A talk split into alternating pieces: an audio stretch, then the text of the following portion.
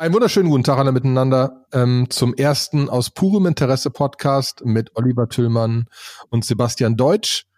Was das alles bedeutet und wer wir sind, erfahrt ihr gleich, weil wir haben unsere erste Folge eigentlich schon aufgenommen. Dann haben wir sie eigenen Leuten gezeigt und die haben gesagt, wir müssen vielleicht noch ein bisschen was erklären. Deswegen gibt es diese Intro. Wir haben uns wunderbar unterhalten über ganz viele spannende Sachen und hier noch ein paar Basisfakten. Es geht grundsätzlich um Krypto und Bitcoin, Ethereum, Stablecoins, etc. etc. Viele spannende Sachen. Ähm, aber wir sollten Basis erklären. Ich fange mal an und gebe gleich an Sebastian weiter. Vielleicht fange ich mal an mit Bitcoin. Haben wahrscheinlich viele schon gehört, war ja immer wieder in der Presse, dieses äh, kryptografische Geld, Krypto in kurz. Ähm, am Ende geht es darum, wie ich es meistens Leuten erkläre, ich ich könnte jetzt jedem von euch, wenn wir uns live treffen, einen 10-Euro-Schein geben und dann habt ihr den 10-Euro-Schein und ich habe den 10-Euro-Schein nicht mehr. Und da muss keine Partei dazwischen liegen. Da liegt keine Bank dazwischen oder ähnliches, das machen wir zu zweit. Und so ähnlich funktioniert das das erste Mal mit Bitcoin, mit kryptografischem Geld. Es gibt zwei Parteien, die Sachen austauschen und es gibt als solches keine zentrale dritte Partei. Und das Ganze funktioniert über Kryptographie, über nennen wir es Mathematik, simpel gesagt. Das hat äh, gibt jetzt schon länger und es wird immer einfacher zu benutzen. Es war am Anfang sehr kompliziert und es wurde langsam aber sicher einfacher. Und dann geht's weiter. Ich übergebe mal an Sebastian. Willst du vielleicht mal ja, genau. Dass, dass das funktioniert, das ist mit einem großen mathematischen Rätsel äh, verbunden gewesen. Und ähm, dann ist jemand auf die Idee gekommen und hat gesagt, so, hey, wenn wir Computer schon große mathematische Rätsel lösen lassen, warum packen wir nicht ein bisschen Rechenkapazität beiseite und erfinden sowas wie einen dezentralen Computer? Und das ist quasi so eine Weiterentwicklung von Bitcoin, Ethereum, wo nicht nur Geld ausgetauscht werden kann, sondern auf dieser Blockchain kann auch gleichzeitig Code gespeichert werden in sogenannten Smart Contracts und die können dann ausgeführt werden und die können alles machen. Ja, also du kannst nicht nur Geld austauschen, sondern du kannst komplette Applikationen bauen. Und um die laufen zu lassen, brauchst du Gas. Ja, das ist so quasi das Benzin von Ethereum. Ähm, und äh, das ist dann auch wieder die Währung Ether selber. Das heißt, jedes Mal, wenn du einen Smart Contract aufrufst und ihn ausführst, musst du selber ein bisschen Ether haben, ähm, die dann verbraucht werden in Form von Gas. Äh, die Kosten dafür, die sind immer so ein bisschen variabel. So, und ähm, das war es auch schon zu Ethereum. Wir erklären dazu später dann auch noch ein bisschen was. Dann haben wir noch eine letzte Gattung äh, von Kryptowährungen, die sogenannten Stablecoins. Bei Bitcoin war es ja so, am Anfang ist ja mal eine Pizza, glaube ich, für 14 Millionen Bitcoins oder so verkauft worden. Und inzwischen ist ein Bitcoin irgendwie knapp 10.000 oder gut 10.000 Euro wert. Ähm, diese Schwankungen, die sind natürlich jetzt für den realen Austausch von Werten nicht besonders effizient. Ähm, diese Volatilität ist eigentlich eher ungewünscht. Und ähm, dazu sind quasi äh, Stablecoins erfunden worden, das sind Kryptowährungen, die an eine äh, echte Fiat-Währung wie den Euro oder den Dollar gekoppelt sind. Äh, die gibt es einmal in der Geschmacksrichtung zentral oder dezentral. Wir gehen da gleich nochmal drauf ein. Genau.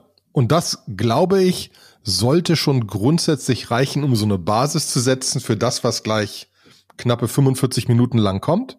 Ähm, wir wünschen auf jeden Fall viel Spaß. Wir äh, haben die Shownotes noch ein bisschen dazu reingepackt, wie ihr uns erreichen könnt und wie ihr Fragen stellen könnt. Wir freuen uns auf eure Fragen und werden versuchen, da genauer drauf einzugehen äh, in, in, in folgenden Folgen und freuen uns schon darüber, über weitere spannende Sachen zu sprechen.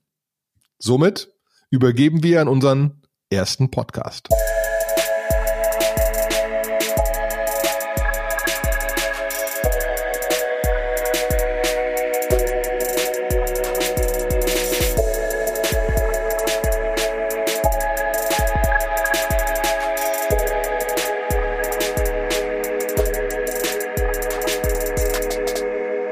Einen wunderschönen guten Tag, Sebastian. Hallo Olli, ja. Unser erster Podcast zusammen, es ist eine Freude. Ja, genau. Wie haben wir den genannt? Wollen wir den Leuten verraten, wie der Podcast heißt? Genau, genau. Ähm, lange überlegt, aber am Ende, ähm, der Podcast heißt aus purem Interesse. Weil wir uns damit alle Wege frei halten, über irgendetwas zu reden. Und das war eigentlich der Punkt. Wir unterhalten uns gerne und wir unterhalten uns gerne über komische Sachen äh, und sind einfach sehr interessierte Menschen. Und deswegen heißt der erstmal so, und wir schauen mal, was draus wird. Genau. Das kann jetzt alles bedeuten. Also ähm, wir haben natürlich gewisse Leidenschaften. Wir sind viel bei Startups unterwegs, sind viel in der Technikszene unterwegs, ähm, auch irgendwie von, von Krypto über Stock Markets. Es wird, wird alles mal dabei sein. Und äh, ihr könnt vielleicht auch ein bisschen mitbestimmen, wo die Reise hingehen soll. Also ihr könnt uns mal Feedback geben, äh, welche Themen euch interessieren, worüber ihr mal was hört oder wenn ihr auch Tipps für uns habt, was, was coole neue Trends sind, wo wir mal nicht am Zahn der Zeit nagen, äh, dann haut uns einfach an. Genau, also die Wahrscheinlichkeit, dass es uns, uns interessiert, ist verdammt hoch. Ne? Ähm, früher oder später werden wir mal gucken, ob wir so ein bisschen Community-Ding mit aufbauen können, dass wir hier so eine so eine Audience mit reinschalten können, wo Leute noch dazukommen. Ähm, da gibt's glaube ich, viele Spielwiesen, die noch offen sind. Also dieses das Podcast-Thema allgemein, glaube ich, äh, hat noch viel vor sich. Und wir freuen uns dabei zu sein. Alles klar. Womit legen wir denn heute los? Wir machen äh, die Crypto Hours, das womit wir starten. Ja? Genau. Das heißt, äh, da haben wir bestimmte Themen und ich glaube, eins der spannendsten Themen in der äh, Crypto-Community sind gerade dezentrale Exchanges. Ja? ja, da ist nur, vielleicht müssen wir, ich, ich weiß ja nicht, was für Leute wir haben, die zu, vielleicht sollten wir etwas ausholen. Ähm, okay. So, so im Sinne, also Krypto nehmen wir jetzt mal an, weiß jeder dieses Bitcoin-Thema etc. Exchange ist dann schon ein bisschen komplizierter. Wo kaufe ich das? Ähm, und dann hast du Sachen wie ähm, Bitcoin.de in Deutschland oder ein Coinbase, die sehr groß in Amerika sind, ein Kraken, Binance und sonst was. Wirkliche Exchanges, die man sich ein bisschen vorstellen kann, wahrscheinlich wie eine Bank eher, wo man sich registrieren kann, wo man tauschen kann aber das sind ja zentrale Exchanges. Ähm, das sind ja wirklich wieder, wieder zentrale Firmen, die dann meistens auch das Problem haben, dass die Sachen bei denen liegen und so weiter und so fort. Ähm, Vor- und Nachteile kann man, kann man drauf eingehen. Aber Sebastian, erklär mal, was sind denn dezentrale Exchanges? Genau, bei einem, bei einem zentralen Exchange, da meldet man sich ja an, man muss einen Know-Your-Customer-Prozess durchmachen. Ich habe letztens noch einen, einen Kumpel, äh, der überhaupt nichts mit Krypto zu tun hat, in die, in die Welt des Kryptos eingeführt und der war dann auch so, ich habe mich da jetzt angemeldet, die wollen jetzt, dass ich meinen Ausweis in eine Kamera halte, ist das okay? Ja, und äh, das ist für viele dann schon so ein bisschen scary. Dann ist es auch so, ein zentraler Exchange, da muss man dann hoffen, dass der auch die Kryptowährungen, die man haben möchte, äh, auch, auch tauscht. Ne? Bei Coinbase ist das, glaube ich, so, die, die großen gängigen Bitcoin, Ethereum, äh, Tesos, die kriegt man da alle. Wenn es dann um ein bisschen exotischere geht, dann kriegt man die schon nicht mehr. Und ähm, dann hat man auch einen weiteren Gefahrenpunkt, dann hat so einen zentralen Exchange, wenn der gehackt wird, ähm, dann äh, ist unter Umständen sind alle Coins äh, und Eurobeträge, die da liegen, weg. Ja, äh, was dann, was dann sehr traurig ist für die Leute. Und deswegen hat die Community nachgedacht, okay, wie können wir diesen, diesen Punkt dezentralisieren? Wie können wir das quasi genauso, was quasi Bitcoin mit Geld gemacht hat, äh, wie können wir jetzt dieses Element auch noch quasi auf die Blockchain heben? Und ähm, dazu muss man so ein bisschen mal einmal ausholen äh, und erklären, wie quasi so ein zentraler Exchange funktioniert, vor allen Dingen wie die Preisbildung bei so einem zentralen Exchange funktioniert. Da ist es nämlich so, wenn ich jetzt äh, einen Bitcoin kaufen möchte, ähm, dann gibt es irgendwo unten drunter ganz viele Leute, die damit handeln. Ja, sagen wir mal, der Olli, der möchte verkaufen äh, mit einem Preis von, was weiß ich, 10.000 äh, Euro. Und dann gibt's noch irgendwie den Till, der möchte auch verkaufen, der will nur 9000 haben. Und dann gibt's auf der, auf der Käuferseite gibt's irgendjemanden, der sagt so, ja, also ich würde für sowas 9500 äh, bezahlen. Und aus dieser Angebots- und Nachfrageliste, was man ein sogenanntes Orderbuch nennt, wird quasi der Preis berechnet, immer dann, wenn so eine Transaktion zustande kommt. Immer dann, wenn ein Algorithmus quasi auf der Buyer, auf der Seller-Seite und der Buyer-Seite Leute findet, die irgendwo matchen, ähm, dann wird ein neuer Preis berechnet. So, genau. jetzt kann man das dezentral natürlich nicht so gut abbilden, weil ähm, die Transaktionen, die dauern immer ein bisschen länger. Man hat nicht diese Angebots-Nachfrage-Seite, man hat nicht effiziente Algorithmen, ähm, außer man würde sehr viel äh, Gas auf der Ethereum-Chain, jetzt bin ich natürlich schon sehr tief drin, äh, verbrauchen. Und darüber hinaus, aber aber darüber hinaus vielleicht noch einen Schritt zurück. Auch eine Bank hat ja sogenannte Market Maker da drin. Weil wie du gesagt hast, das ist ja nicht nur so, dass Till und Olli da sitzen, sondern da sitzen ja noch, da sitzt die Market Maker Abteilung der Deutschen Bank, die damit spielt, dass sie glaubt, wo es hingeht und für Liquidität sorgt. Das hat ja. auch ein, das hat auch ein, deswegen ist ja so, wenn man bei Coinbase guckt, Coinbase hat seinen allgemeinen Exchange und noch Coinbase Pro. Wann immer der Coinbase Pro Dings ist die für die professionellen Trader und die bauen damit Liquidität auf. Die bauen damit diesen Anfangsmarkt auf, dass es auf beiden Seiten Sachen gibt. So ist es halt so, dass wenn, wenn Coinbase einen neuen Coin launcht, launchen die zuerst auf Coinbase Pro, bis sie genügend Liquidität haben und erst dann launcht das auf dem allgemein zugänglichen Coinbase, wo jeder irgendwie Krypto kaufen kann. Damit da auch wirklich Liquidität ist. Hm? Also die, ja. diese Liquidität muss ja da sein. Genau, aber das Klar. ist ja jetzt bei Dezentral, wer kümmert sich um die Liquidität? Ne? Ja, bin ich dabei. Genau.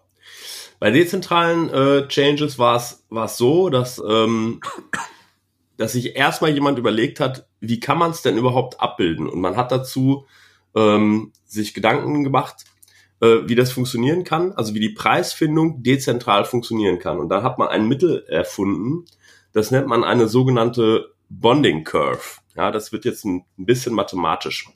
Äh, und zwar ist die Idee, dass man sagt so, okay, wenn ich einen dezentralen Exchange bauen will, dann muss ich erstmal auch für die anfängliche Liquidität sorgen. Und ich überlege mir jetzt mal ein, ein, ein, ein Krypto, ein Krypto-Pair, also zwei Währungen in Krypto. Zum Beispiel nehmen wir mal Ether und wir nehmen den DAI. Äh, Ether ist quasi der, der kleine Bruder von, von Bitcoin, äh, Ethereum. Ähm, und DAI ist ein sogenanntes Stablecoin, was den Dollar abbildet. Das heißt, ein DAI ist eigentlich auch immer ein Dollar in der Regel. Und wenn ich die beiden austauschen möchte, dann muss ich erstmal im gleichen Verhältnis Ether und DAI auf diesen äh, auf diesen dezentralen Exchange einzahlen und in der, an der Stelle Liquidität providen. Ja. Und im Hintergrund passiert dann Folgendes. Es wird ein Produkt aus diesen beiden Zahlen gebildet. Also angenommen, ich habe 10 Ether eingezahlt und die waren zu einem gewissen Zeitpunkt mal 1000 DAI wert. Äh, dann ist im Hintergrund eine Zahl entstanden, äh, eine Konstante von 10.000. Ja, und ähm, wenn ich jetzt sage, okay, ich möchte gerne äh, einen Ether aus diesem Pool entnehmen, ja, dann kann ich den rausnehmen und dann müssen die Preise neu angepasst werden. Und die Idee bei dieser Preisanpassung ist immer, dass der Preis für das äh, Ether und der Preis für das DAI sich immer so bewegen müssen, dass die Multiplikation dieser beiden Zahlen immer bei 10.000 bleibt. Und wenn man das mathematisch betrachtet, dann bewegt sich quasi der Preis immer auf so einer Kurve. Das heißt, wenn irgendjemand versucht, ganz viel Ether rauszunehmen, dann wird der DAI eigentlich teurer gegenüber dem Ether. Und wenn jemand versucht, ganz viel äh, DAI rauszunehmen, dann wird irgendwann der Ether teurer gegenüber dem DAI. So, ähm, wie kann das genutzt werden? Es gibt jetzt Leute, die diese Kurven beobachten und sagen, hey, äh, wenn sich jetzt der Ether-Kurs äh, gegenüber dem DAI, wenn sich das irgendwohin verabschiedet in irgendeine Richtung, dann kann ich ja auf einem zentralen Exchange mir die Ether da wieder einkaufen und sie auf dem dezentralen verkaufen und die Liquidität quasi wieder in, in eine Balance bringen und kann von dieser Arbitrage einen Gewinn machen. So, und das ist das zweite Ingredient von so einem dezentralen Market Maker, dass es genug Leute gibt, die gucken, wo sind da Liquiditätpools, also quasi so Pärchen an, an, äh, an dezentralen Währungen, ähm, wo, sagen wir mal, das so ein bisschen außerhalb der Balance gerät und wo kann ich dann über andere Tauschgeschäfte diese Balance wiederherstellen und dabei einen Profit gewinnen. Und wenn das Ganze groß genug ist, also je kleiner so Pools sind, desto häufiger hat man auch auf dieser Kurve so Abweichungen drin. Und desto größer die Pools sind und desto größer die Liquidität ist, die in so einem Pool bereitgestellt wird, desto besser funktionieren diese, diese dezentralen Markets. Braucht aber auch viele von diesen Market Makern, ne? Man braucht viele von diesen Market Makern. Man braucht viele Leute, die sagen, hey, ich zahle jetzt mal irgendwie 10 Ether und dann den gleichen Gegenwert in DAI ein und auch so, ne, ähm, die das quasi die Liquidität am Anfang bereitstellen. Man braucht auch noch viele Leute, die das Ganze beobachten und versuchen, auf der Arbitrage äh, äh, quasi Profit zu machen. Aber das ist so ja jetzt. genau wie der Aktienmarkt oder ähnliches funktioniert, ne? Und auch relativ ähnlich wie die Oracles funktionieren zu einem gewissen Teil. Ne, du kannst halt irgendwie, du, du sagst halt, ich glaube, morgen wird's regnen und da wette ich x Euro für und wenn ich, ne, wenn ich dagegen wette, dann, ne, und irgendwann einigen sich Leute was und dann wettet keiner mehr dagegen. So ähnlich ist es da. Ne? Der eine sagt, ach, dann kaufe ich jetzt ein bisschen Ether da und verkaufe sie woanders und irgendwann hört das auf, wenn der Preis einfach zu der Außenwelt passt. Wenn der Preis einfach zu der Außenwelt passt, genau. Genau. Ähm, so, vielleicht mal nochmal zurückzukommen auf diese Bonding Curve. Ich hatte ja gesagt, gerade wenn so, so Pools sehr klein sind, ne, ähm, kommen wir da an der Stelle vielleicht mal zu, dem, zu einem der großen Vorteile. Dadurch, dass es jetzt keinen Market Maker mehr geben muss, wie so ein Coinbase Pro, der so ein Coin aufnimmt und dann stellt der im Markt zur Verfügung. Und irgendwann, wenn das groß genug ist, stellt er das quasi so den Endkonsumenten zur Verfügung, ist eigentlich jeder in der Lage, plötzlich eigene Coins zu traden. Ja, also äh, man kann eigentlich sich äh, in der Ethereum-Welt äh, kann man ein Projekt starten und kann einen eigenen Coin herausgeben. Dieser muss auf einem sogenannten Standard basieren. Es gibt bei, bei Ethereum den ERC20 Standard. Der ist für in der Vergangenheit für viele ICOs genutzt worden.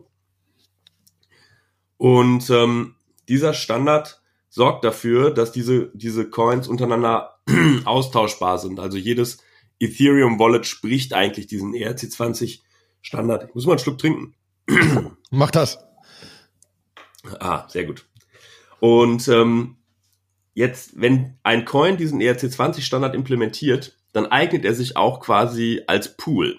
Das heißt, wenn jemand heutzutage ein ICO macht oder ein Projekt startet und dafür Fundraising betreibt, kann er eigentlich diesen, diese, einen, einen Coin herausgeben und kann den jetzt quasi auf diesen dezentralen Exchanges zur Verfügung stellen.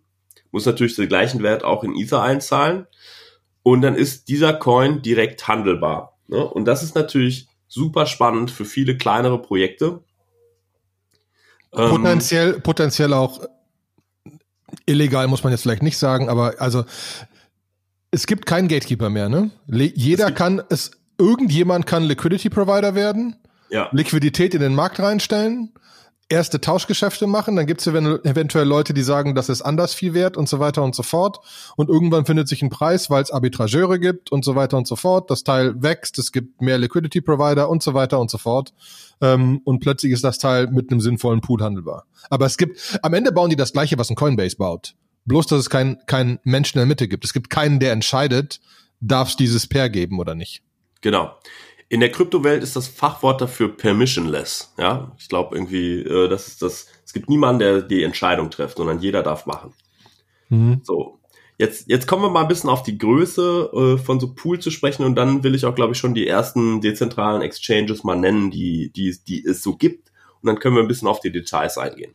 Ähm, man muss nämlich einmal verstehen, wenn so Pools sehr klein sind und sich auf dieser Kurve bewegen und es gibt jetzt, sagen wir mal, da ist jetzt nicht wirklich viel Liquidität drin dann heißt das eigentlich, wenn ich da jetzt mal, also angenommen, ich habe irgendwie 10 Ether eingezahlt und auf der anderen Seite eine irgendeine Zahl für irgendein Coin und jemand kauft jetzt für einen Ether, dann hat er direkt schon 10% von der gesamten Liquidität bewegt auf dieser Kurse sich bewegt. Und das verändert natürlich auch direkt den Preis. Und es verändert den Preis auch genau um diese 10%.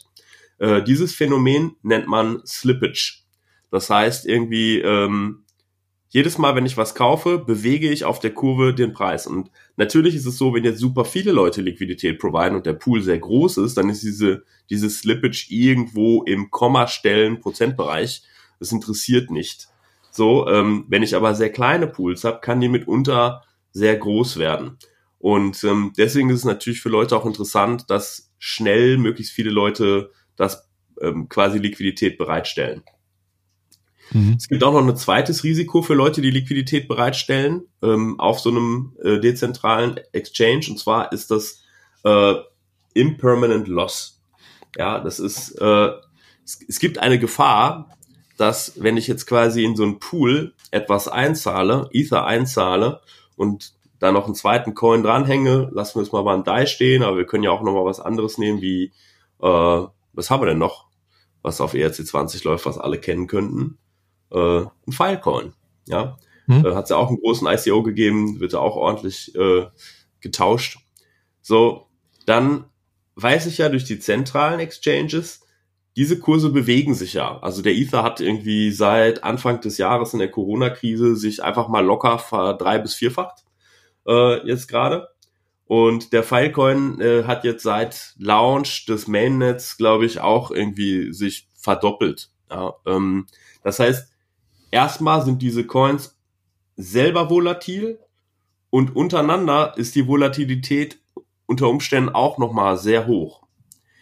Und es kann jetzt sein, dass wenn ich in diesen Pool einzahle und irgendjemand drückt die Bonding Curve in eine sehr starke Richtung und ich möchte gerne irgendwann mal aus dem Pool wieder rausgehen, dass ich gar nicht von meinem einen Asset alle Sachen zurückbekomme, sondern ich bekomme quasi den Gegenwert in dem anderen Asset. Und wenn da der Preis gefallen ist, aus welchen Gründen auch immer, dann bleibe ich unter Umständen auf einem Verlust hängen. So. Mhm. Jetzt kann man sich natürlich fragen. Vor okay. allen Dingen, wenn ich in der, vor allen Dingen, wenn ich in der dritten Currency einzahle, ne? Nehmen wir an, ich nehme, ich nehme Ethereum und setze das in einen Pool von DAI und Filecoin. Und Ethereum mhm. ist um zehn Prozent gestiegen in der Zeit und Filecoin und DAI hat sich gar nicht verändert. Dann habe ich danach weniger Geld. Weil die, diese ganzen Krypto-Dinger sind ja auch noch mal mehr wert, ne? Oder weniger wert und sind alle noch sehr fluktuierend. Deswegen, genau. also ja, yeah, es gibt sehr viele Variablen. Gibt sehr viele Variablen. So, jetzt muss man ja irgendwie sagen, irgendwas muss derjenige haben davon, dass er Liquidität providet. Ja? Und ähm, da haben sich die dezentralen Exchanges überlegt, naja, klar, okay, wie verdienen denn zentrale Exchanges Geld? Naja gut, die nehmen sich einfach von jeder Transaktion eine klitzekleine Gebühr. Das machen wir auch so. Ja. So, und da kommen wir jetzt mal zu, den, zu, zu dem ersten, äh, die es auch quasi erfunden haben. Der erste ähm, dezentrale Exchange, der so bekannt war, war Uniswap oder Uniswap. Und ähm, äh, kann man finden auf uniswap.org. Und die nehmen zum Beispiel von jeder Transaktion gerade 0,3 Prozent. Ähm, und diese mhm. 0,3 Prozent, die kann ein Liquiditätsprovider gerade, der bekommt sie direkt. Also äh, momentan verdient Uniswap intern noch kein Geld, sondern sie gucken erstmal, dass sie Traction kriegen, dass sie alle Fehler raus, rausbügeln, dass das Protokoll wächst, dass das alles immer größer wird. Ähm, äh, aber selber äh, verdienen sie jetzt noch kein, kein Geld, sondern sie geben die Transaktionsgebühren direkt an die Liquiditätsprovider weiter. Und die Theorie ist, dass diese 0,3 Prozent reichen, um einen etwaigen äh, Impermanent Loss auszugleichen. So. Mhm. Ähm, Darüber hinaus ist überhaupt die Frage, ob Uniswap überhaupt Geld verdienen muss, ne? Also am Ende ist es ein Protokoll. Ist ja noch, also ja, ja da sind irgendwelche Entwickler und so weiter dahinter, aber die Frage, also ne, äh, brauchen die jemals die, ich habe keine Ahnung, wie viele Entwickler Coinbase hat, aber da werden ein paar sitzen, ne? Wie viele Leute sitzen da am Ende? Das ist ja genau, das ist ja genau dieser allgemeine Internetpunkt, ne? So, so, so, so kann ich eventuell mehr Geld machen mit wesentlich weniger Leuten und damit irgendwie eine wirkliche Disruption führen. Ne? Und das passiert da gerade. Die brauchen ja. einfach viel weniger Zeugs. Die brauchen viel weniger Leute. Das, das, stimmt, das stimmt natürlich schon. Das Ganze ist auch Open Source, also man kann das auf GitHub irgendwo einsehen. Aber man kann jetzt auch schon in den Smart Contract sehen, dass äh, so in einem halben Jahr, also es ist irgendwann hängt an einem Block dran, ähm, die Transaction Fee von 0,3 auf 0,5 hochgehen wird. Und dann werden quasi die Liquiditätsprovider, die werden weiterhin 0,3 Prozent kriegen und 0,2 Prozent werden an die Leute ausgeschüttet, die an Uniswap beteiligt sind. Okay, und wie funktioniert das? Ja, sollen wir da, sollen wir da auch direkt drauf eingehen? Ja, natürlich. Äh, natürlich, okay. Uniswap ähm, hat einen sogenannten Governance Token herausgegeben, irgendwann im Sommer, ich glaube Juni oder Juli. Ähm, und äh, hat, äh, hat gesagt, okay, wir, wir haben einen eigenen Token, äh, Uni, und den kann man jetzt auch auf unserer Plattform handeln. Und sie haben dazu einen unglaublich coolen Move gemacht. Sie haben nämlich allen Leuten, die bei äh, Uniswap mal je irgendwie was gemacht haben, jeder Ethereum-Adresse, die meine Transaktion über Uniswap quasi, die einen Token da geswappt hat, oder die Leute, die Liquidität provided haben, haben sie äh, einfach mal Unis herausgegeben, also einen sogenannten Airdrop gemacht und haben gesagt, so jeder, der irgendwie Uniswap mal benutzt hat, kriegt jetzt erstmal 400 Uni. Und die Leute, die Liquidität provided haben, die kriegen nochmal 400 Uni. Und ähm, Ganz kurz, da werden jetzt Leute sich fragen, ja, aber das ganze, dieses ganze komische Kryptogedöns ist doch anonym und so, ne?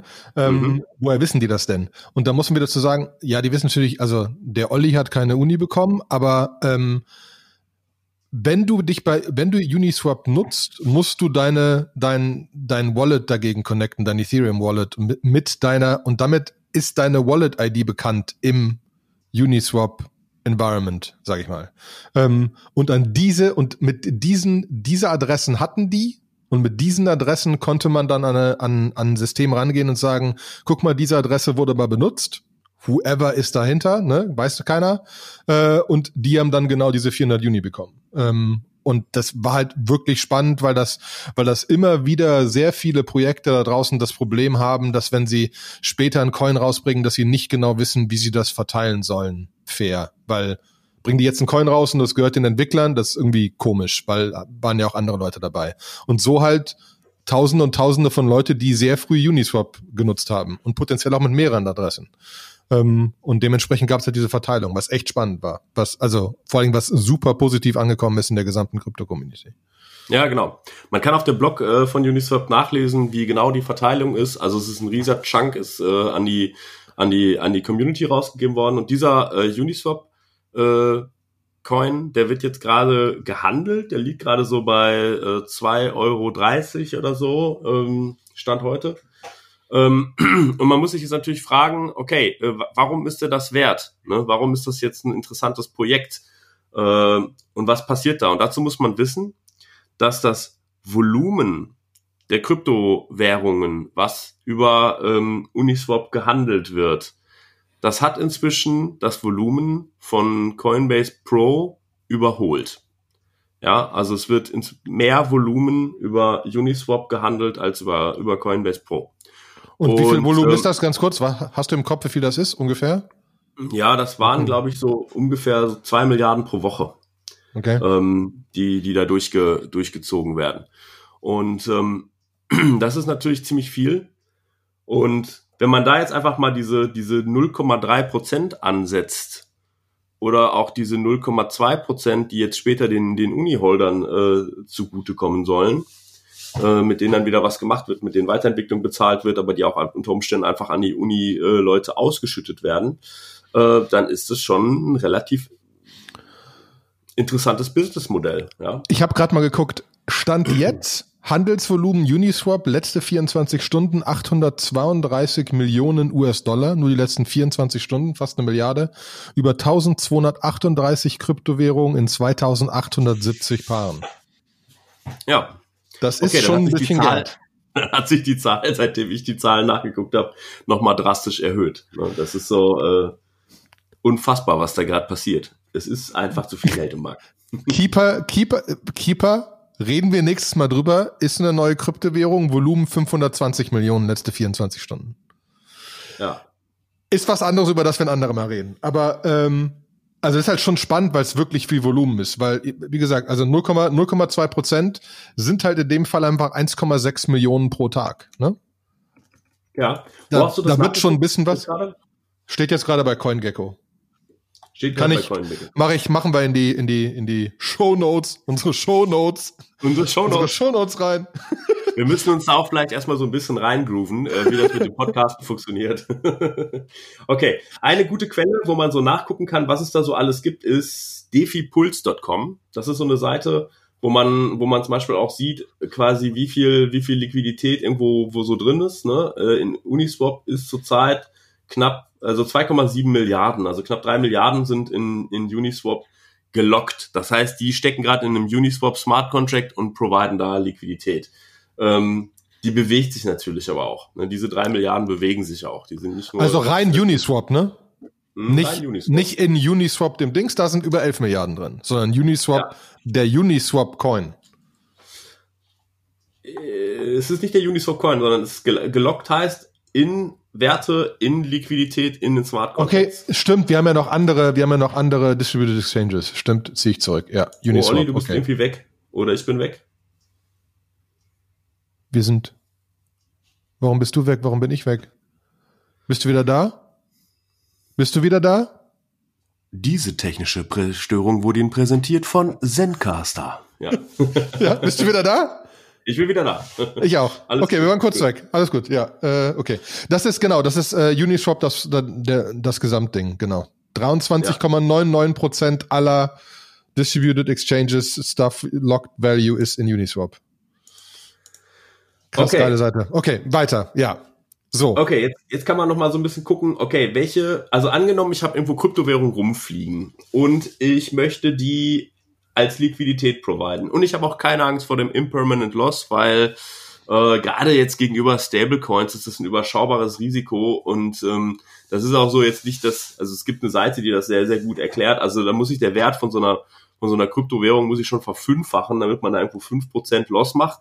Und man verdient ja bei jeder Transaktion 0,3%. Prozent. In der Regel äh, machen die bügeln die äh, Transaktionsgebühren den Impermanent Loss schon mal aus, plus noch einen kleinen Profit.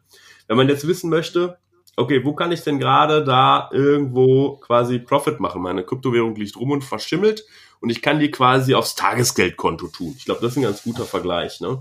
Ähm, dann kann wir man machen, wir machen gerade, wir machen gerade Market Maker zu Tagesgeldkonten. Ne? Also ich meine, es gibt einen Grund, warum diese Bereiche in den Großbanken so viel Geld verdienen.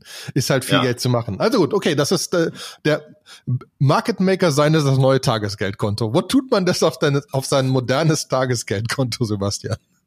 Genau, dann kann man auf pools.fyi gehen. Da sieht man gerade die Pools, die am meisten Fees ausschütten ja, die wo halt vielleicht ein hohes Volumen da ist, also große Anfrage, Nachfrage, aber nicht so viel Liquidität. Das ist immer ein ganz guter Punkt, wo man dann halt irgendwie viel äh, quasi Transaktionsgebühren mitnehmen kann. Oder äh, einfach generell, dass sich da vielleicht irgendwer ein bisschen an den Parametern äh, gedreht hat, um da was mitzunehmen. So, und da sieht man jetzt so, da wird man so direkt erstmal begrüßt von Curve. Ja, jetzt haben wir die ganze Zeit über Uniswap geredet und jetzt ist da aber die ersten fünf Pools sind eigentlich Curve Pools. Was ist denn jetzt Curve?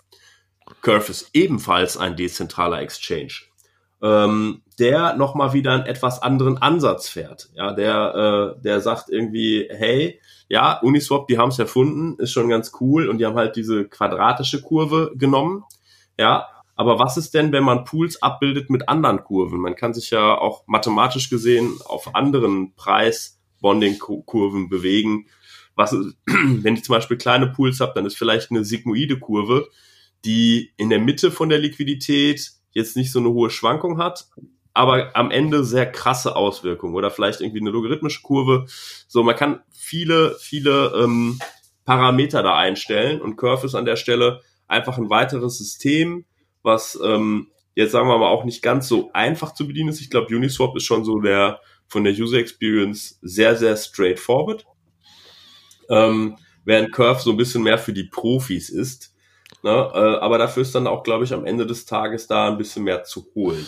Wobei man da ähm, wahrscheinlich auch nochmal sagen muss, also wir, also das Ganze ist keine so ganz einfache Spielwiese, ne? Wir, also wir sprechen von irgendwelche Menschen erfinden irgendwelche Mathematikfunktionen. Das sind mittlerweile, da ist mittlerweile Volumen da. Das ist nicht mehr ganz von der Hand zu weisen. Äh, aber das ist, äh, würde ich meiner Mutter nicht empfehlen als äh, als Investment, ne? Genau. So, immer vorsichtig. ja, ja, das ist also das auch nochmal hier ein großer Disclaimer.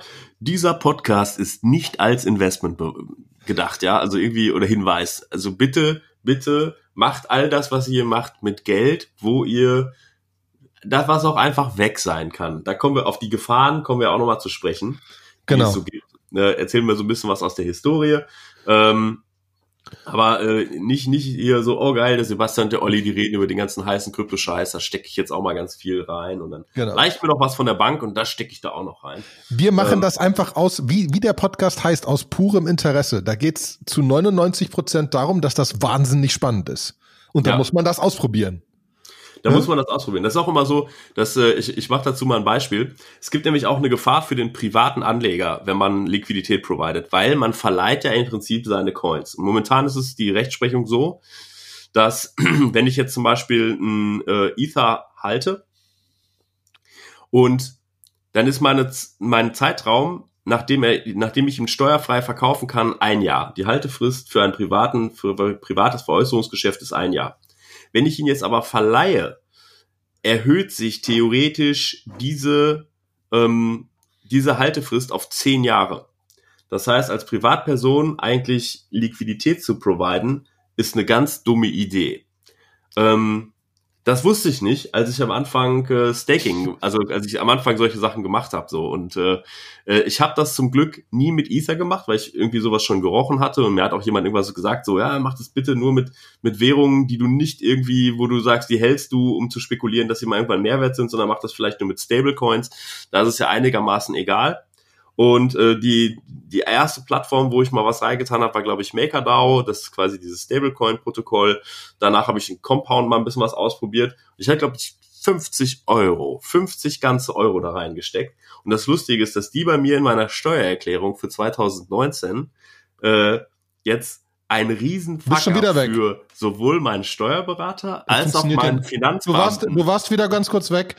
In ja. deiner Steuererklärung, nochmal zurück, dass die, in meiner Steuererklärung Genau, genau. jetzt die in meiner Steuererklärung natürlich jetzt irgendwie, äh, das muss ich ja irgendwo angeben. So, und ich bin gerade auf der Suche, wie das steuerlich zu berücksichtigen ist, was in Deutschland gerade keiner weiß. Ja, niemand kann sagen, wie Staking und Liquidity Providing eigentlich zu bewerten ist. Ja, und man muss dazu sagen, irgendwie äh, ökonomisch macht das für mich auch gar keinen Sinn. Also ich beschäftige gerade mich selber damit, beschäftige einen Steuerberater damit, die beim Finanzamt, die müssen es ja auch verstehen für 50 Euro, mit denen ich es mal ausprobiert habe.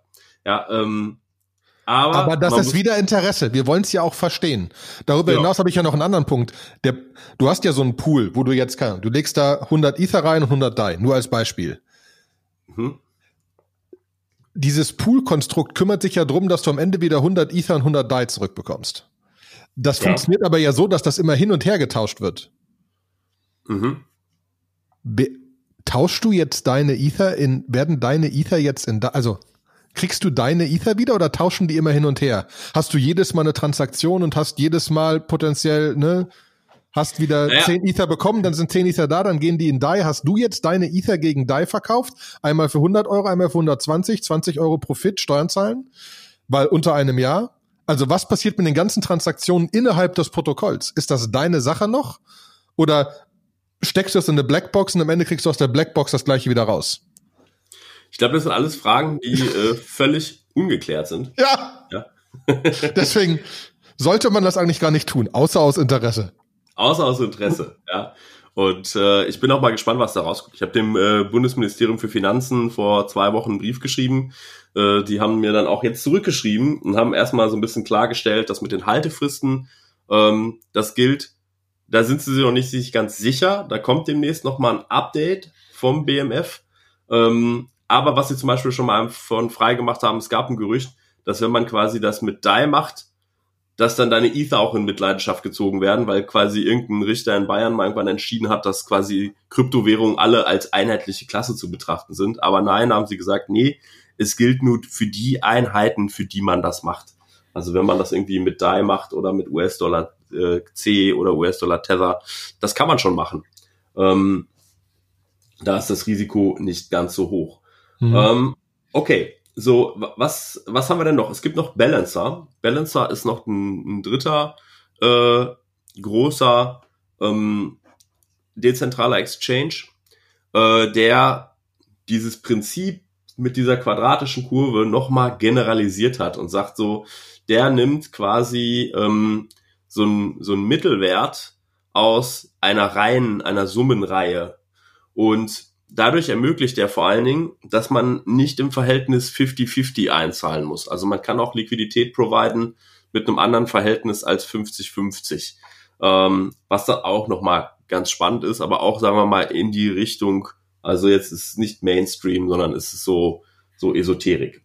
So, was ist, mhm. was ist dann passiert, nachdem es diese ganzen Exchanges gab und man da plötzlich irgendwo quasi ähm, erstmal einmal direkt über die Transaktionsgebühren quasi Einnahmen hatte, plus super viele ähm, Exchanges haben dann angefangen für die Benutzung, also wenn man sie benutzt, genau wie Uniswap diesen Airdrop gemacht hat, gibt es bei anderen ein anderes Modell, so wenn du Liquidität bereitstellst, und eine Transaktion machst, kriegst du auch gleichzeitig immer auch einen Token von der äh, von der Plattform. Ja, ich glaube, Compound Finance waren so die, die damit gestartet sind. Wenn du halt quasi in Compound Finance Geschäfte gemacht hast, hast du auch für jedes Geschäft immer einen, einen ganz kleinen Teil vom Comp-Token äh, bekommen. So, und irgendwann ist jemand auf die schlaue Idee gekommen, der andere Krönje war's. Oder Krönje, wie spricht man den aus? Weiß man nicht. Weiß man nicht. Ähm, weiß man nicht. Äh, zu sagen, ich baue jetzt mal eine Plattform, die alle diese Dinge untersucht und guckt auch, wo es gerade den meisten Gewinn zu holen gibt. Und dann investiere ich diesen Gewinn einfach immer dahin, wo es gerade am meisten Einnahmen gibt. Auf Englisch Yield. Ja, und diese Plattform hat er Yearn Finance genannt, Yield Earn Finance, äh, die quasi sowas ist wie so ein Robo-Advisor äh, für Decentralized Finance. Also du, du schickst da einfach das hin, was du, was du hast und sagst, hier, investier das mal für mich und Yearn Finance äh, investiert das dann für dich. Ähm, Auch wieder als Protokoll, nur um das Leuten klarzumachen, da sitzt nicht der Typ und macht das händisch, sondern Jörn das läuft automatisch. Sehe ich das so, ne? Genau, das läuft völlig ja. automatisch. So, und jetzt denkt man sich so, hey, das ist ja, das ist ja Wahnsinn. Fantastische Gelddruckmaschine. Äh, da muss ich unbedingt dabei sein. Aber es gibt auch große Risiken. Ja. Es gibt nämlich die, also erstmal kann es passieren oder in Anfängen ist es passiert, dass, ähm, dass so Pools, Liquidity Pools, leergeräumt worden sind. Ja. Ähm, mit, mit einem quasi Angriffsvektor in der IT-Security-Fachsprache mit sogenannten Flash Loans. Ja, was, was sind Flash Loans oder wie, wie funktioniert das jetzt? Ähm, die Idee ist ja, dass man unter Ethereum, wenn ich so eine Transaktion mache, kann ich ja beliebigen Ethereum-Code einfach aufrufen. Und äh, ich kann jetzt quasi in einer Transaktion, solange ich alles in einer Trans Transaktion mache, kann ich mir auch von solchen Exchanges oder von Plattformen, wo es um Lending geht, kann ich mir beliebige Summen an Geld leihen, solange ich quasi in, in der gleichen Transaktion auch verspreche, dass ich es wieder zurückzahle. Und ich kann die Transaktion so bauen, ähm, dass, dass das quasi auch gewährleistet ist. Und da sind sehr findige Leute halt auf die Idee gekommen, genau diese Sachen auszunutzen. Also wirklich zu sagen, ich, ich leih mir irgendwie auf Compound, leih ich mir DAI, dann packe ich die auf Uniswap, äh, wechsel sie irgendwie in Ether, tu die Ether äh, irgendwie nach zum dezentralen Exchange Kyber, äh, wechsel sie da äh, in irgendwas anderes, gehe sie auf, was weiß ich, auf Curve, krieg dann irgendwie sonst was Token, mach ganz krude Sachen und earne auf diesem Weg hin ganz viele kleinere Coins, die ich dann verkaufe. Anschließend gebe ich alles wieder zurück und dann verkaufe ich die kleineren Coins und schöpfe quasi so einen Profit ab. Und das kann man dadurch sehr stark hebeln. Und ähm, wenn die Entwickler nicht höllisch aufpassen äh, oder vielleicht sogar auch Bugs in den Smart Contracts haben, dann ist plötzlich mal so ein kompletter Pool irgendwie leergeräumt. Ja, es gibt keine Liquidität mehr, es ist alles getauscht worden, der Wert ist sehr stark dadurch runtergegangen. So, und äh, alle gucken, gucken dann sehr traurig. Und das, jetzt denkt man ja gut, aber das kommt ja vielleicht nicht so oft vor. Pustekuchen, das ist schon relativ häufig vorgekommen. Und ähm, da haben schon viele was gehabt. Genau wie bei diesen, bei diesen ganzen äh, Yield-Farming-Geschichten. Äh, also Yearn Finance ist, glaube ich, da so mit die, die erste und die längste und mit dem ist am, am wenigsten äh, passiert. Aber zum Beispiel bei Harvest Finance, was jetzt gerade so ein upcoming Shooting Star in den letzten Wochen war, äh, da ist es jetzt irgendwie vor gerade echt wirklich ein paar Tagen so gewesen, dass ähm, erst ist ein, ist ein Bericht rausgekommen von jemandem, der gesagt hat, äh, hier, wir haben Security Audit gemacht, also so richtig koscher ist die Plattform nicht, weil es gibt einen Developer Key, der kann eigentlich alle Kohle da rausziehen, die da drin ist. Und da ist gerade eine Milliarde, äh, äh, also Wert von Kryptowährungen im Wert von einer Milliarde US-Dollar drin, äh, plus irgendwie, dann hat in einem Reddit-Forum jemand gepostet und hat gesagt so, hm, irgendwas ist komisch, ich verliere die ganze Zeit eigentlich Werte hier guckt mal in meine Transaktion rein. Und dann hat irgendjemand gesagt, ja, das ist Impermanent Loss, das ist Slippage. Und er hat gesagt so, nee, nee, das ist mehr. Und plötzlich stellte sich dann raus, so, nee, es ist tatsächlich mehr. Da, da ist ein Hacker gerade dran, der quasi einen Fehler in dem Protokoll, in dem Smart Contract ausnutzt, um äh, Wrapped Bitcoins äh, da rauszuziehen. Olli, was sind, was sind Wrapped Bitcoins? Willst du das erklären? Ich, ich will nur erklären, dass die Leute jetzt, glaube ich, verstanden haben, dass es sehr, sehr kompliziert ist. Also Rap Bitcoin, du bist, du bist ja mehr der Techniker. Ähm, aber äh, weil Leute ja auch mit Bitcoin handeln wollten auf diesen Ethereum-basierten Plattformen, gibt's diese Rap Bitcoin, um halt Bitcoins da handelbar zu machen. Sehr high level. Ähm, aber ich finde ja viel spannender, dass, wenn man jetzt Devil's Advocate sein will, bauen wir uns hier gerade eine Finanzkrise, die die da ist die letzte Finanzkrise lächerlich gegen. Ja. Ähm, ähm, also es gibt beide Seiten. Es ist unglaublich spannend, aber es ist halt wirklich, es ist irgendwer kann irgendwelche irgendwelchen Code bauen und eventuell kriegt da Leute, die das interessiert und dann werden da irgendwelche Sachen draus. Also das ist schon wirklich spannend. Mhm. Ja, klar. Also das mit der Finanzkrise ist auch gar nicht so von der Hand zu weisen, weil es ist so, ähm, ich, ich erzähle mal von einem anderen Projekt, äh, MakerDAO, das ist so der dezentrale Stablecoin. Das Ganze funktioniert kurz erklärt so, dass du Ether in MakerDAO hinterlegen kannst und du kannst dann äh, zwei Drittel an DAI, nee, Entschuldigung, ein Drittel an DAI rausziehen. Äh, das ist der, DAI ist der Stablecoin, der an den Dollar geknüpft ist und zwei Drittel bleiben als Kollateral. Und wenn jetzt quasi der Wert von Ether um ein Drittel fällt, dann verkauft MakerDAO automatisch deine Ether, um diesen Wert quasi abzusichern. Dann bleibst du auf deinen DAI hängen. Äh, dadurch, dass es quasi überkollateralisiert äh, hinterlegt ist, hat MakerDAO auch an der Stelle eigentlich keinen Verlust. So, ganz kurz, ganz kurz, äh, weil ähm, Maker, der, dieser DAI kommt auch von MakerDAO weil das ist der Stablecoin, den MakerDAO rausgebracht hat. Nur die meisten Stablecoins sind ja gegen, also keine Ahnung, es gibt äh, Tether oder so, da müssen halt, wenn die, ne, wenn es eine Milliarde Wert an Tether geben soll, dann muss eine Milliarde an US-Dollar da liegen. Ähm, das heißt, die müssen irgendwie die echten Werte hinterlegen. Und MakerDAO hat sich einfach gedacht, ja, wir machen das anders, weil wir wollen einen, einen an den US-Dollar gekoppelten Stablecoin rausbringen, aber die Sicherheit wollen wir mit Ethereum machen. Und deswegen ist dieses ein Drittel Sicherheitsdings da drin.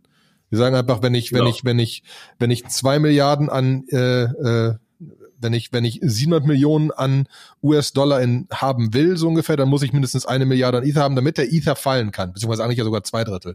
300 Millionen US-Dollar heißt eine Milliarde an Ether. Wenn Ether um ein Drittel fällt, dann liquidiere ich einfach, um sicher diese US-Dollar zu haben, damit mein DAI einfach an den US-Dollar gekoppelt bleibt. Mhm. Genau. So. Und jetzt so, ist es schiefgegangen. Äh, Oder nicht schiefgegangen, äh, aber es ist halt viel ist passiert. Nicht, es ist nicht schiefgegangen, aber was machen die Leute damit?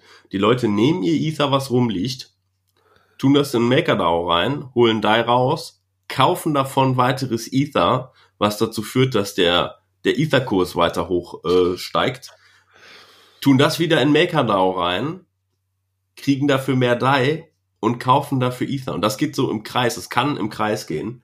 Und das hat irgendwann mal äh, mitten in der Corona-Zeit an so einem Donnerstag dazu geführt, als der Ether-Preis dann mal wirklich gecrashed ist, was die, die, diese Spirale, die natürlich auch sehr stark in die eine Richtung funktioniert, die funktioniert natürlich auch genauso in die andere Richtung, nämlich genau dann, wenn der, wenn der Ether-Preis genau unter diese Kollateralisi äh, Kollateralisierungsgrenze von einem Drittel fällt, ähm, dass dann automatisch super viel Ether liquidiert werden die Leute, die quasi den Ether liquidieren, das funktioniert auch über Bots in so einem Auktionsverfahren. Die wollen natürlich direkt die Kohle haben ähm, und, und verkaufen den Ether dann ganz krass. Der dann wieder fällt? Der da wieder fällt, was dazu führt, dass wieder weitere Ether äh, aus MakerDAO liquidiert werden müssen. Und dann ging die Spirale rückwärts. Ja, also wirklich so von Ether ist wirklich so von 100 auf 300 Dollar gestiegen und dann plötzlich so richtig hart runtergecrashed auf, glaube ich, unter 100 äh, in, der, in der härtesten Corona-Zeit. Und das war nur ein Projekt, das war nur MakerDAO. Ne? Äh, nicht auszudenken, welche, welche Ripple-Effekts äh, jetzt passieren können, wenn mal eins von diesen größeren Dingern failed. Wenn da quasi mal ein Bug in einem Smart Contract drin ist oder es einfach lediglich Spekulationseffekte sind, die da passieren können. Ja, also das ist halt wirklich das, was ich, was ich auch spannend dabei finde, dass, dass wir, wir kommen langsam in eine Zeit, jetzt vor drei, vier, fünf Jahren war das immer noch viel Bitcoin, Ethereum, wir können da spannende Sachen mitbauen. Mittlerweile wurden spannende Sachen gebaut. Das ganze, das ganze DeFi-Thema, das ganze potenziell Kredite oder Versicherungen oder Distributed Exchanges ist spannend. Ähm, ich finde gerade sehr spannend äh, als ein anderes Thema. Ich gerade nicht. Ähm, Definity. Ähm, Definity ist eine Hosting-Firma, die aufgebaut worden ist, die auch auf einem Coin basiert, wo du mit einem Coin quasi Ressourcen zahlst und ähm, mit einem anderen Coin mitbestimmen kannst, wie es mit dieser Firma weitergeht. Und es ist ein ähnliches Konstrukt, ne? Aber, aber einfach, es passieren langsam Sachen, die wirklich relevant sind. Das finde ich spannend. Mhm. Ne? Ja, dieses mit dieser Relevanz ist so, äh, einer der, der Rechnungsprüfer äh, der amerikanischen Regierung hat irgendwie äh, einen Tweet gemacht, den ich sehr, sehr treffend fand. Und zwar, äh, Cryptocurrencies and Decentralized Fining are doing the like damage to banks or disruption to banks like what email did to postal services. Ja. Ja das ist, glaube ich, so für mich eine der Bottomlines. Das ist immer ähm, so, äh, mein Vater, der ist sehr skeptisch bei solchen Sachen. Der sagt immer, ja, äh, du, der erzählt mir immer von der Tulpenkrise in Holland und sagt so, ähm, eigentlich ist das, was du da gerade mit deinen Coins machst, sind das Tulpen oder äh, sagt, du bist ja auch nur Briefmarkensammler, wenn du mir da von neuen Coins erzählst so und der Wert, das, der ist rein psychologisch und ja, das, das stimmt natürlich auch irgendwie. Äh, am Ende des Tages ist das, wenn es hart auf hart kommt, ist das alles wahrscheinlich auch irgendwo nichts wert.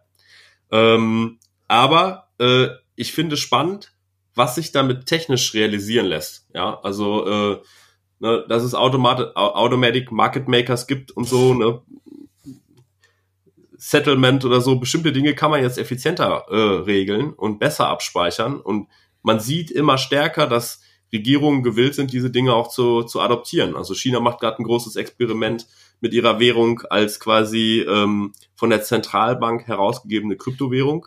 Äh, es soll einen digitalen Euro geben und so. Und äh, die, die, die schlau sind, die haben es natürlich verstanden, dass man jetzt mit diesen Algorithmen, die hier erfunden worden sind, mit Automated Market, Automated Market Making und so, dass man damit bestimmte Prozesse wie äh, Settlement zwischen Countries, zwischen Country-Währungen und so, das kann alles viel effizienter gehen, als es jetzt gerade zentralisiert stattfindet.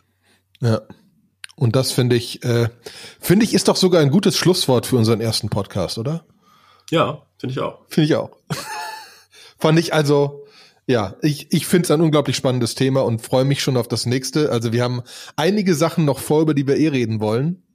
Ähm, aber mir hat mal jemand gesagt, dass so 40, 50 Minuten eine gute Podcastlänge ist. Äh, die kann man kann man gut im Auto morgens nochmal hören und so und einmal Hinweg, Rückweg etc.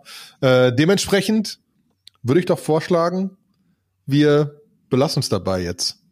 Genau. Cool. Finde ich gut. Sebastian, es war mir eine Freude. Mir auch. Hat richtig Spaß gemacht. Dann, Dann äh, auf bald. Ich drück bald. mal auf Stopp hier auf dieses Recording-Ding. So, Stopp. Stopp.